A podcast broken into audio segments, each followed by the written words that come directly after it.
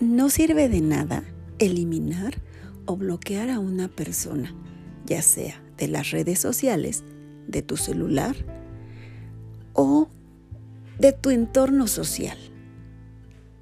Tampoco sirve obligarte a olvidarla o escaparte. Eso te va a obsesionar más.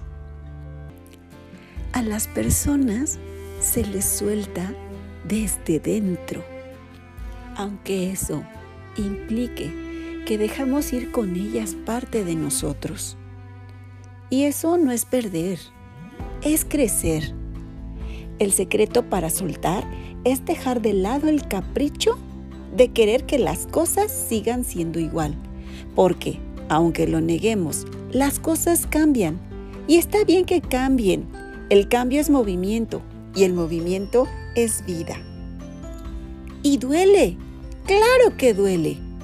Duele soltar, pero te puedo asegurar que duele mucho más querer sostener aquello que nos consume toda la energía. Vas a poder soltar el día que comprendas que soltar no es decir adiós, sino con todo tu ser decir gracias por lo que me compartiste, por lo que yo descubrí contigo, por lo que yo supe de mí al verme reflejada en ti.